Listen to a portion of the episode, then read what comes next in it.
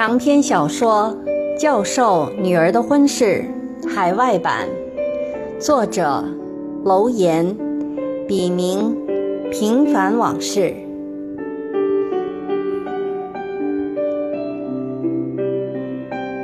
仅以此书献给那些在异国天空下挣扎过、奋斗过、迷茫过、失去过。更收获了的人们，让我们共勉。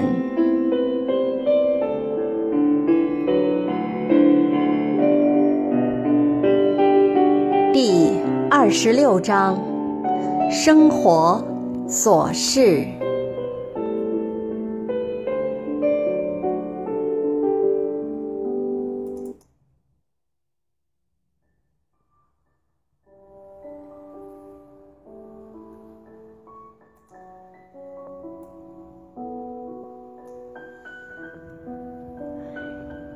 七绝，众娇，娇人幽会暖春来，一去官窑则地灾。风雨频繁连积弱，何时忧虑伴花开？正所谓。功夫不负有心人，康终于在新大学的附近找到一个较为理想、两室两厅两卫的公寓房。他让代理人领杰看了看，杰看完没说什么，让康自己看着办，于是就定下来了。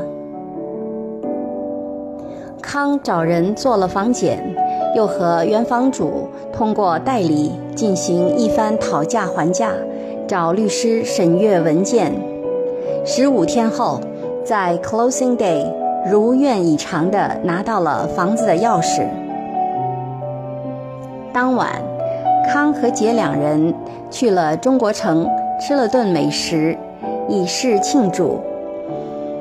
康虽然花钱吝啬，但遇到高兴的事。还是愿意有所表示，而在美国买房子对他来说算是一件大事了，也是他的美国梦之一。杰睡一觉醒来，发现康还在翻来覆去的折腾，他这样心里不搁事儿。第二天，康就开始拿着当地的中文报纸，逐个儿。给他认为不错的装修公司打电话，找人看房，再按他的要求估价，然后反复进行性价比，在经过数番的讨价还价后，最终选定一家叫开明的装修公司。其实康看中的就是价格，根本没有考虑质量和人文效果问题。这也难怪。康现在是摸着石头过河，心里没谱，也谈不上专业，也就顾及不到什么审美观了。第二天，开明公司派来两名师傅，都是河北人。后来康才知道，他们这是第二次干装修，根本就是赶鸭子上架。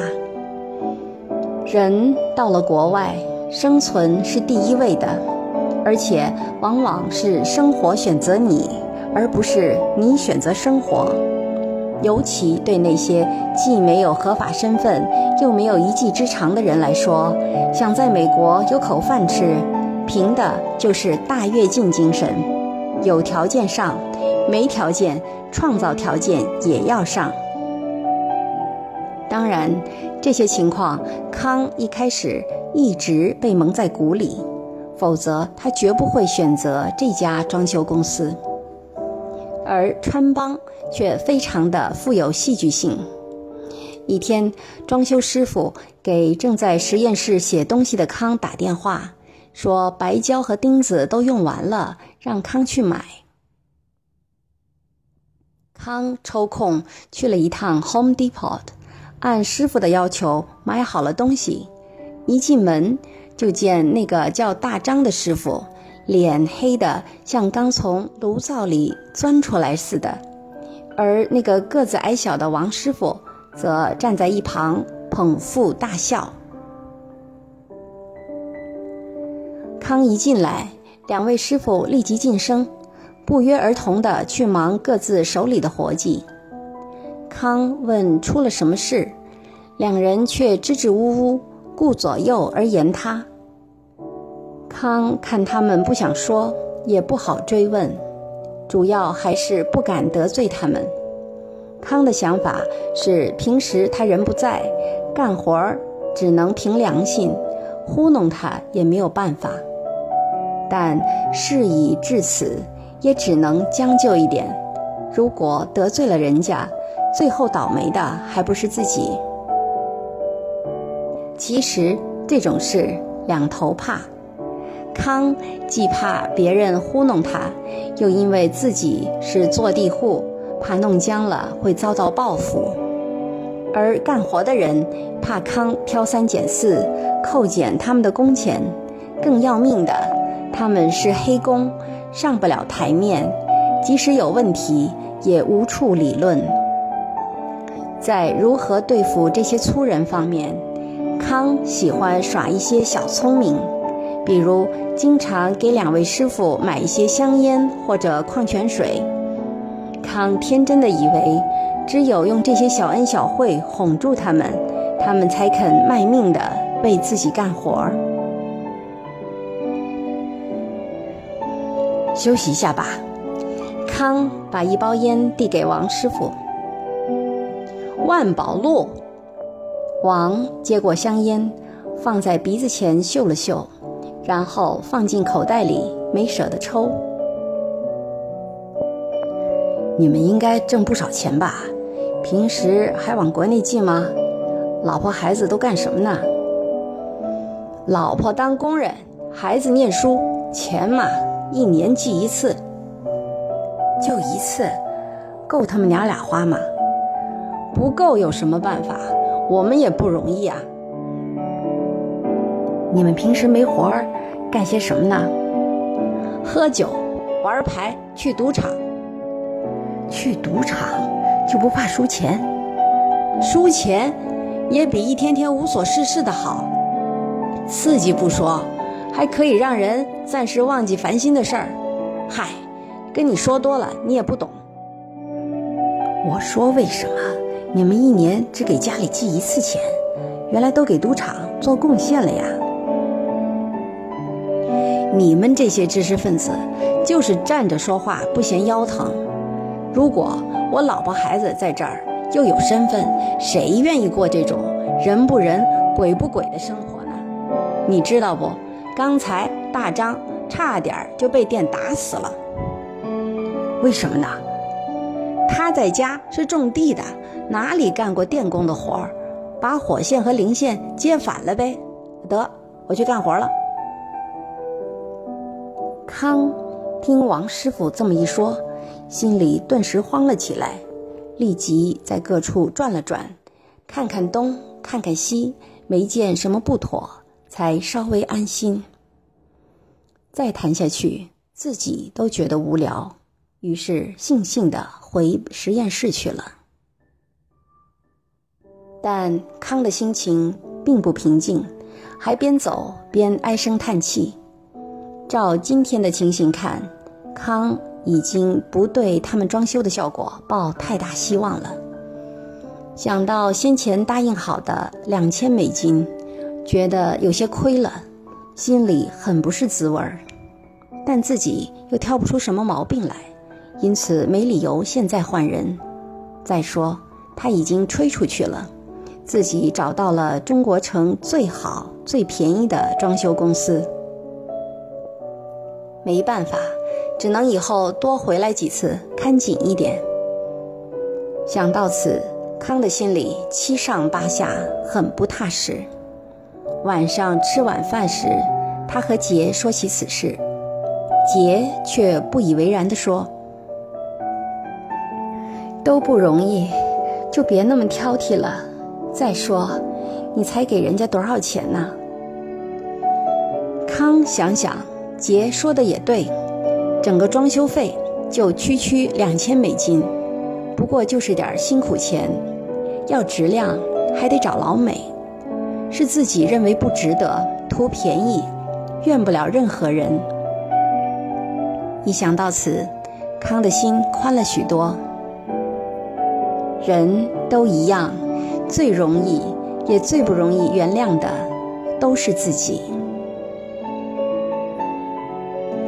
杰在怀孕的头三个月，每天吃饭前都要去洗手间吐出绿色的胃液和胆汁，而且这期间仿佛味觉和嗅觉都放大了一百倍。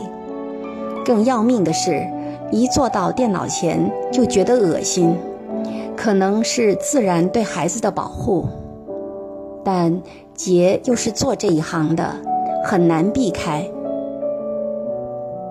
公司的老王对杰很照顾，尽量安排他做一些辅助性的工作。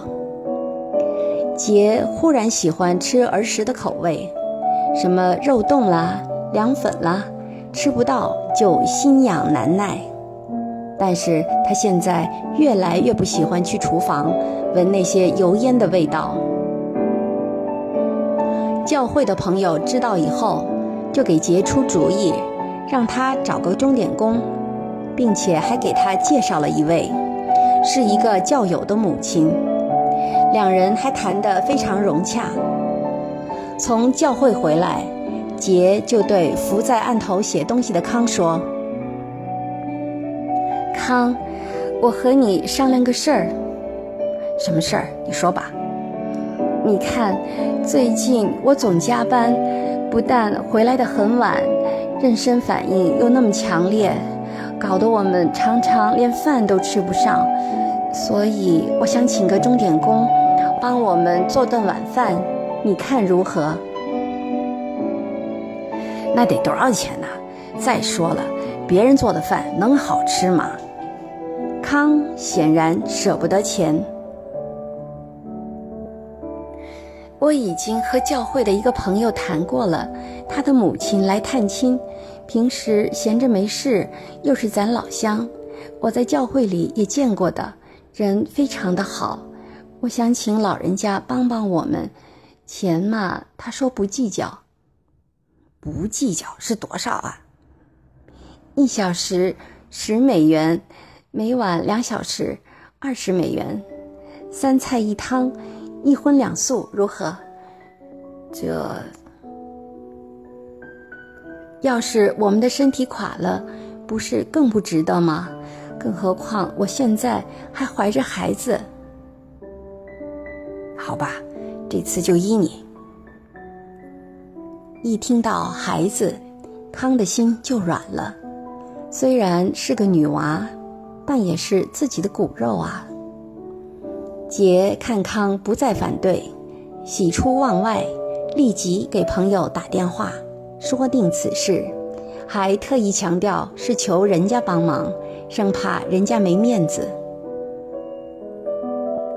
二十美元一天，除去周末，一个月下来也有几百美元，对一个来自国内六十岁的退休女人。也是不错的了，主要是轻车熟路，时间短又不拖累人，平时想做什么就做什么，还落得个助人为乐的好名声。朋友的母亲说明天就来试工，杰连声道谢，这事儿就这样说妥了。康显得很配合，他主动提出明天早点回来开门。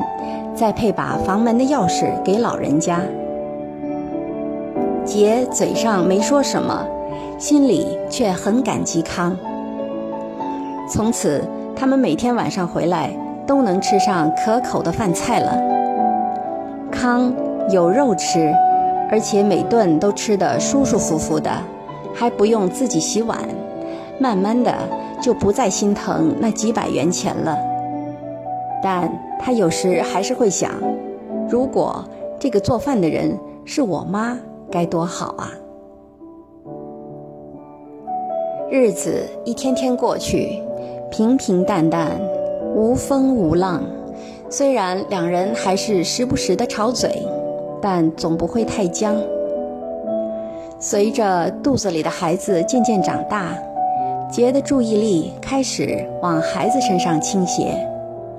他开始选购一些孩子出生后的必需品，如衣物、小孩推车、小床等。和康则得过且过，遇到不称心的事就尽量装糊涂，或干脆视而不见。比如康不洗澡就上床，吃饭还是总忘洗手，衣服有味儿了也不换。头发乱得像个鸟巢，也不去理发等等。一个周日，杰从商场满载而归，康正在家里修着他那条从国内买的旧皮带，已经系了几年了，可他总是那句老话：“修修就能凑合。”杰忍不住拿出新衣服，在穿衣镜前比试。康问道：“又是新买的？”杰敷衍说：“以前的，忘了穿。”康还是忍不住嘟囔了一句：“你的衣服多的可以办展览了，每天换一件，烦不烦呐？”在美国，大家不都是这样吗？杰很少给自己买衣服。但在美国公司上班的人每天换衣服穿，好像是不成文的规定和文化。杰总不能标新立异，一年四季就穿那几件从国内带来的旧衣服吧？杰平时已经很省了，即便如此，每次杰一买新衣服，康就会旁敲侧击，唠叨个没完没了。害得杰只好每次从商场回来的时候，要么趁康回家之前把衣服藏好，要么就把衣服上的包装丢掉，将衣服直接塞在包里才进家门。一次，杰上街回来，正在房间里试新买回来的衣服，恰巧被加班回来的康撞见。康立即表示强烈的不满：“你这一年光买衣服就花了多少钱了？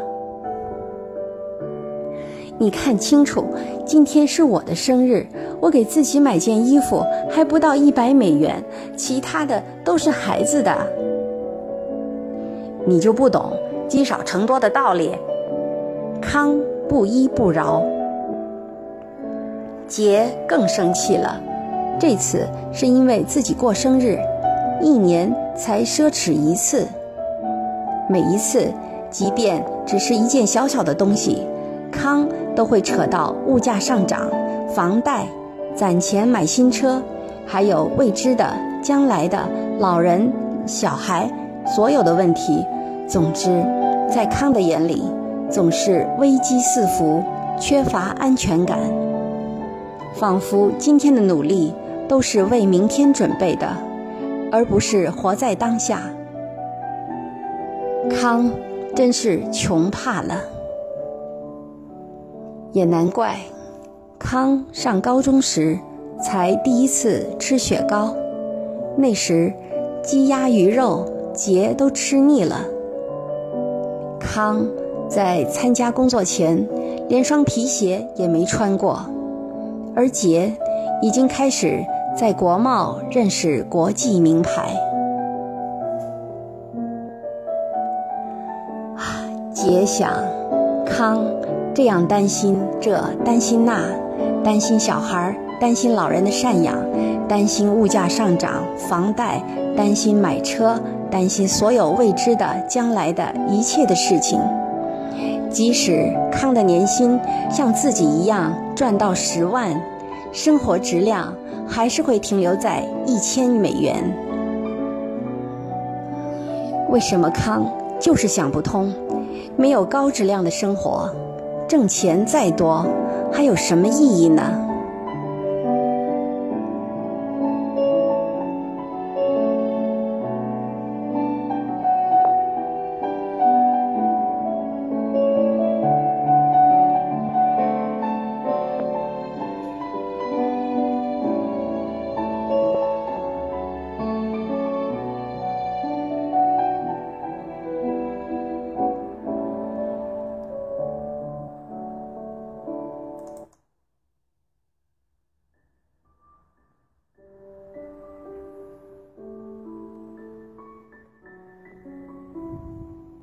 爱情。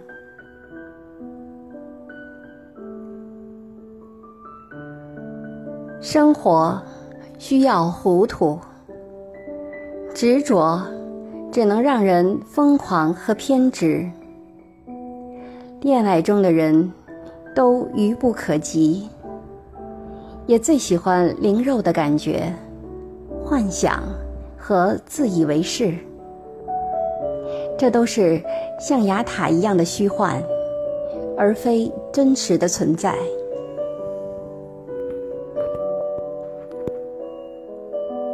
人生就像数学一样枯燥和乏味。如果你的眼里不仅都是春天般的童话，还有信步油盐酱醋中直到金婚的勇气和气度，你就配得上一个伟大爱人的称号。不要总把爱。挂在嘴上，真爱是像母亲对待自己的孩子般默默的奉献，即便这朴实的情感无论如何也不是一个自私的人可以理解的深邃。不断的索取，只会让人变得贪婪和自私。如果人生是那潺潺流过的小溪，爱情就好比偶尔翻起的浪花，时隐时现，却能相随相伴，直到生命的尽头。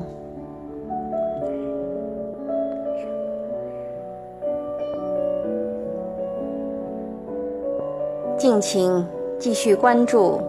教授女儿的婚事，海外版，第二十七章，怨气难消。